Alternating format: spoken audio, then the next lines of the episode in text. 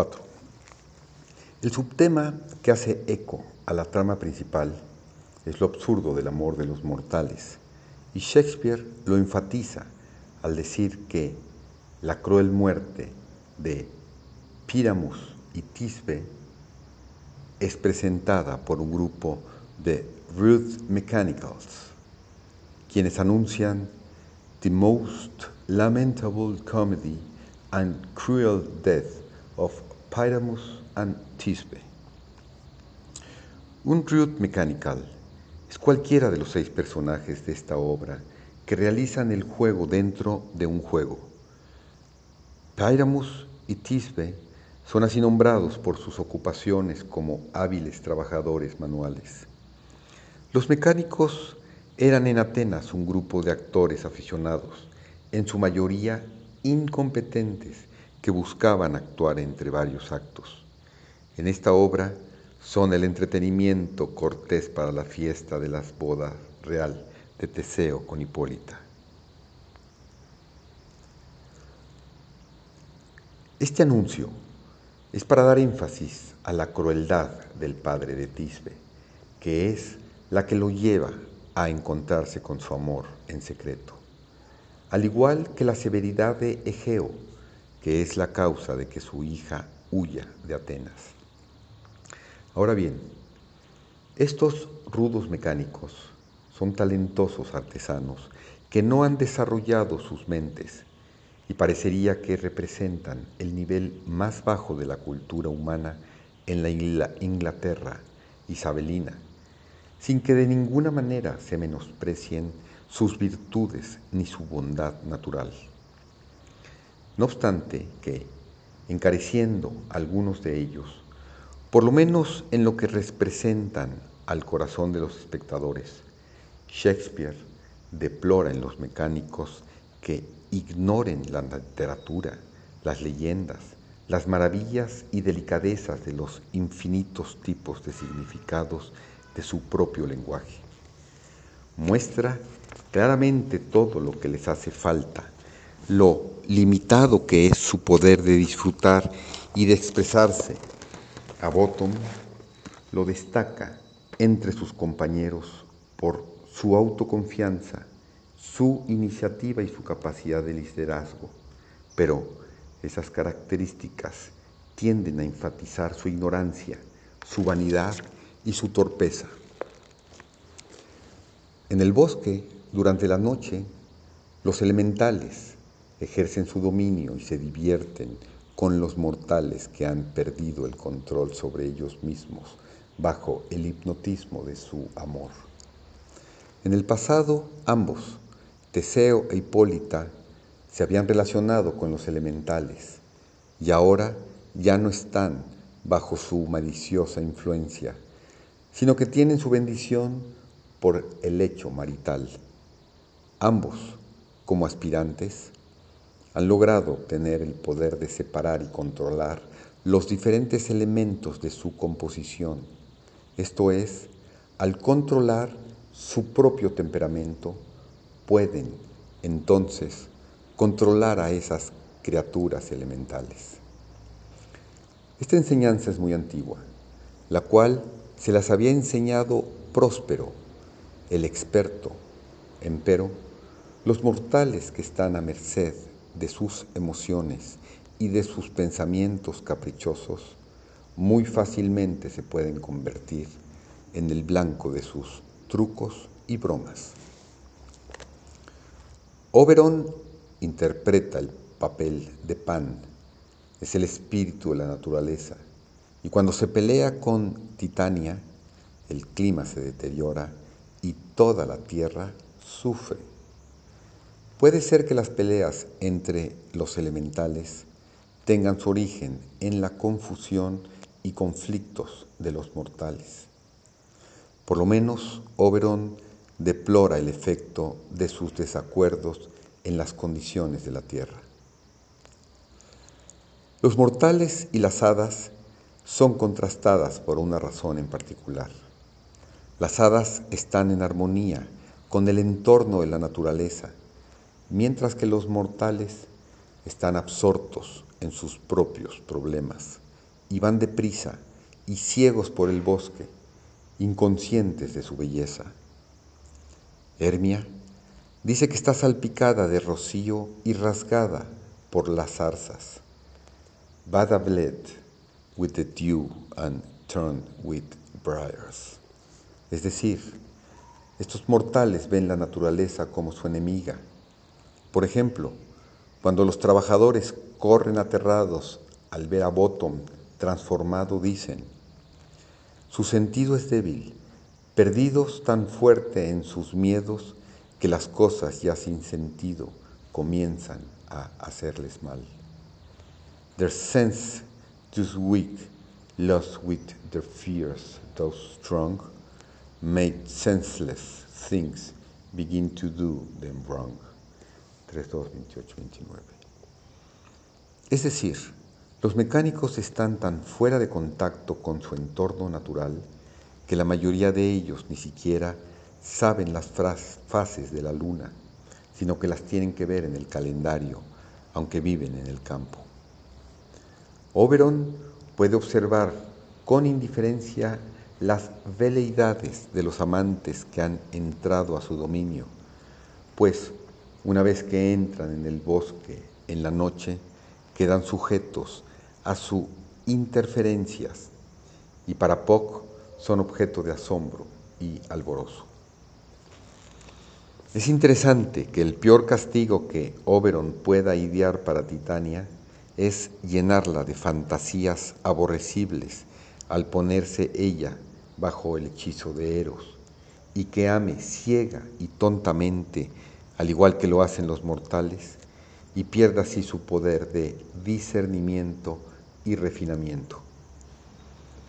Queda muy claro que tal enamoramiento no está relacionado con el valor del objeto que lo inspira. La transformación de Bottom muestra claramente su brusquedad e ignorancia en contraste con la delicada belleza de las hadas. Qué diferente es la atmósfera de todo el ambiente cuando, al comienzo del día, Teseo e Hipólita y su séquito llegan con sus perros de caza. De inmediato cambia la escala. Se escucha una nueva nota, hay un esplendor, una majestuosidad en el verso libre. Somos transportados a la heroica época de la antigua civilización de Grecia y hay una asociación de nombres.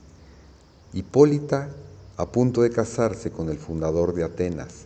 Recuerda cuando casaba con Cadmus, el fundador de Tebas, y con Hércules y los abuesos de Esparta y los toros de Tesalia. Sugieren la perfección de su especie.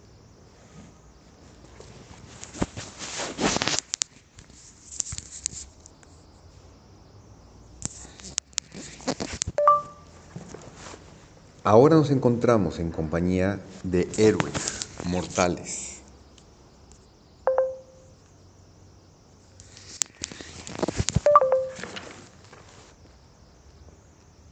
De una categoría diferente. Ascienden a la cima de la montaña en el amanecer. Han venido a celebrar los ritos de mayo. Es importante que los amantes dormidos en el suelo, cuando son despertados por las cornetas de los cazadores bajo las órdenes de Teseo realmente parecen despertar, teniendo una nueva manera de pensar.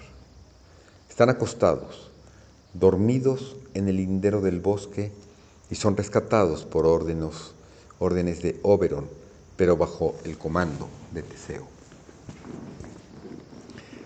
Al ser despertados del sueño de la ilusión o la fría y clara luz de la realidad, lo primero que hacen es arrodillarse ante Teseo, reconociendo su autoridad, porque ahora ya están conscientes de sus defectos. Este les dice, pónganse de pie, y entonces ven las verdaderas proporciones de sus insensateces. Las palabras de Demetrio expresan lo que sienten todos. Todo parece menudo y borroso, cual montañas que semejan nubes. Es decir, Desde un nivel superior, la insensatez parece remota e irreal. Parecería que Shakespeare está sugiriendo que han sido despertados espiritualmente y por eso ahora se pueden unir a las ceremonias de la boda de Teseo. Lo que Bottom concluye de su rara visión es dejado a nuestra imaginación. Sospecha que su aparición en el sueño es más cercana a la realidad que la idea que tiene de él mismo. En cuanto a Titania, comparte con muchos otros el recuerdo de haber sonado, soñado que una cabeza de Ashed era un dios.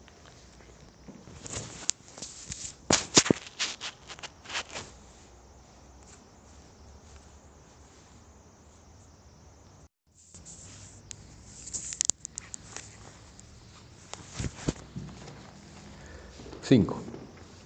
La representación de la más lamentable comedia de Pyramus y Tisbe puede servir como un interesante comentario sobre los eventos de la noche. La forma brusca y sin ensañar reluce la insensatez de los amantes en el cuento, mezclada con sentimientos de todo tipo, porque fue lo que realmente pasó. Al público ciertamente le da risa la insensatez de los mortales enamorados, propensos a malentendidos, habiendo sido privados por una irracionalidad temporal de todo sentido común. El desapego del trato de los actores a los súbditos muestra en la dora luz de lo absurdo y lo innecesario de la tragedia. Esta obra de trágica alegría es una parodia de Romeo y Julieta. Los amantes, separados por la enemistad entre sus padres, se encuentran en secreto, como se deduce. Anon viene Pyramus, dulce joven y alto, y encuentra del fiel Tisbo su manto asesinado.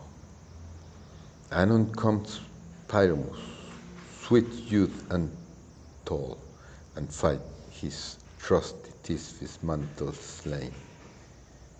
5144. Efectivamente, el manto de Tisbe es la simple historia en la cual, y al igual que en Romeo, se apuñala sin asegurarse de que realmente estaba dormida. Al encontrarlo muerto, prácticamente repite las palabras de Julieta, Come, trusty sword, y se apuñala al igual que ella con la daga de Romeo. León y Moonshire son otros personajes simbólicos en la obra. La luna tiene una doble influencia. Su luz revela la escena y conduce a los amantes a la locura. El león, símbolo de la naturaleza interior, es el responsable del caos. ¿Podría haber un entretenimiento más adecuado para los amantes? Esta obra es la representación del absurdo e inesperado sufrimiento causado por la irracionalidad de los mortales que han sido temporalmente privados de la razón por el amor. El anuncio de la muerte de Tisbe es precisamente un ejemplo moral de cómo no se debe actuar en una ocasión tan festiva y seria. Los mecánicos, por su ignorancia y falta de cultura, no conocen la importancia y seriedad de la ceremonia para celebrar un matrimonio. Y cuando los cortesanos se burlan de su presentación. El punto no es que se burlan porque tengan un mal carácter, sino es la incompetencia de los actores la que merece ser burlada. Es lo más tonto que jamás he escuchado, dice de ellos Hipólita. This is the silliest stuff that ever I heard. El nivel superior es el que está reprendiendo al nivel inferior y al mismo tiempo es un alivio para los amantes poder tomar la obra con ligereza y agudeza. Esta obra da una visión de las ilusiones de esta vida mortal en la forma de un sueño, la región de un sueño en raras ocasiones es iluminada con la luz del subconsciente y por ello se dice que tiene algunas de las tonterías a las cuales nos hemos acostumbrado en nuestra vida cotidiana para que las observemos y las razonemos. Sueño de una noche de verano sugiere una fantasía tan insubstancial que ninguno se necesita ofender, a menos que sea de la opinión de que un sueño es algo que requiere ser meditado y en tal caso, al igual que Bottom, puede descubrir que la profundidad de sus significados es inimaginable.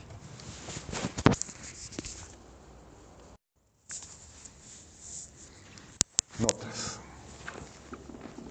Elementales. Según la mitología, son seres del mundo espiritual, conectados directamente con los cuatro elementos, de ahí su nombre, agua, tierra, aire y fuego. Se los representa como figuras humanizadas, vestidas de maneras extrañas y rodeadas de mucho misterio. Esta es solo su apariencia para que pueda identificárselos. Datan de mucho tiempo, anteriores a la aparición del hombre en el planeta. Cuando el planeta era solo una masa incandescente y sin vida, los elementales estaban presentes, planeando la construcción y la vida futura, ayudando a los espíritus superiores, los arquitectos cósmicos quienes eran los encargados de coparticipar en la obra del Creador. Las salamandras, elementales del fuego, cuidaban la masa de gases radioactivos presentes en el planeta y de la materia incandescente que debía ir sedimentándose y enfriándose de a poco para que el planeta en formación pudiera ser habitable. Los silfos, elementales del aire, cuidaban de la evolución de esos gases tóxicos para lograr el equilibrio químico y la evolución de los violentos vientos y tormentas nucleares que azotaban al planeta en formación en los comienzos de la historia cósmica.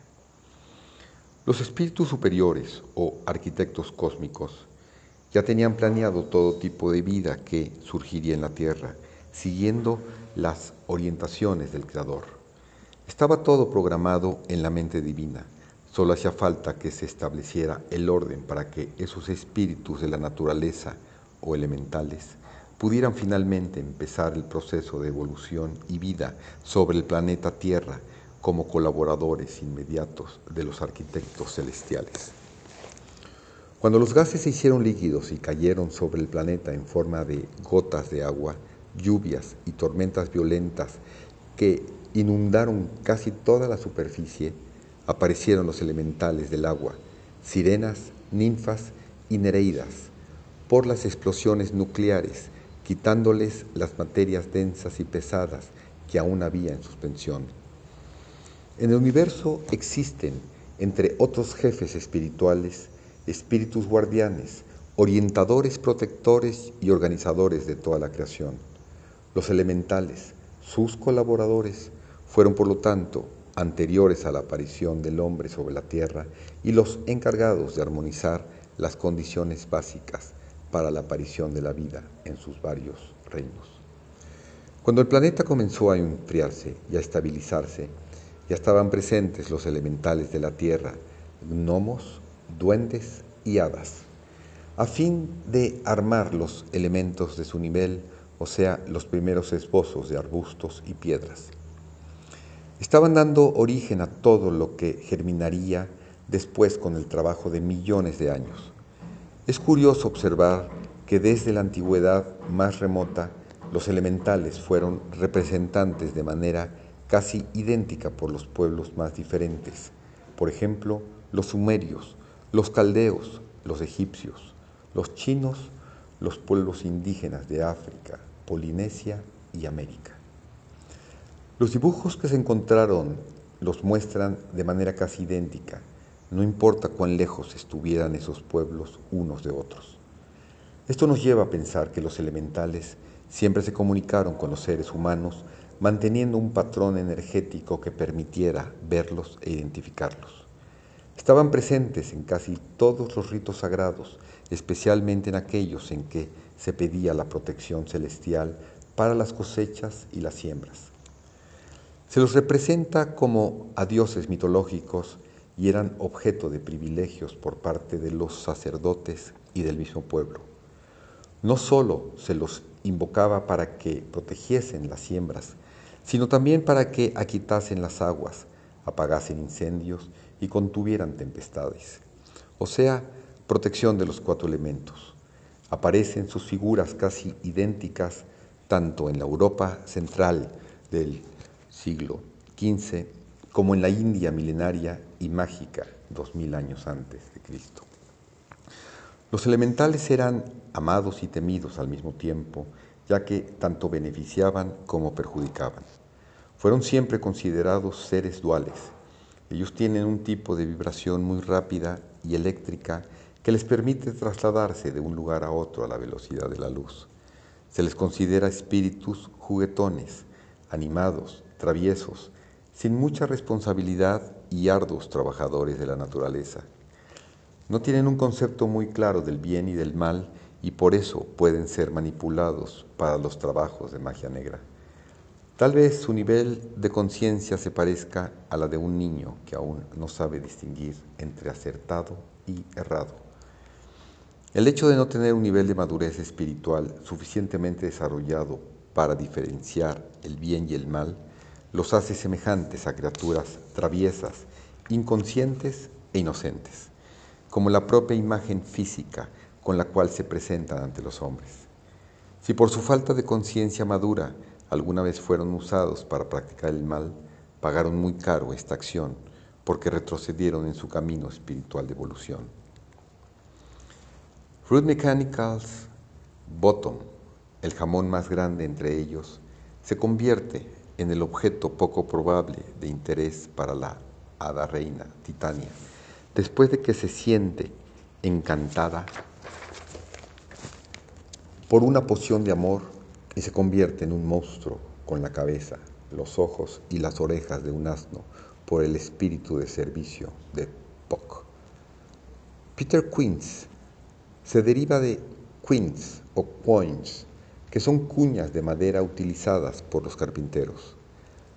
La dramaturgia amateur de Queens se suele considerar una parodia de las populares obras de misterio de la época preisabelina que fueron producidas por artesanos.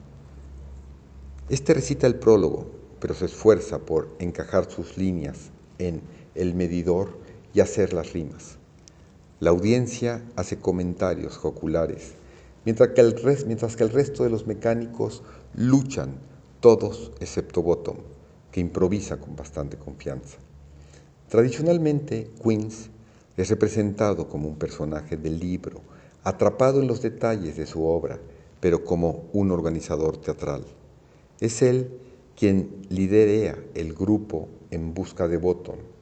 Muchos interpretan a Queens como un sustituto del propio Shakespeare, como una versión cómica de sí mismo.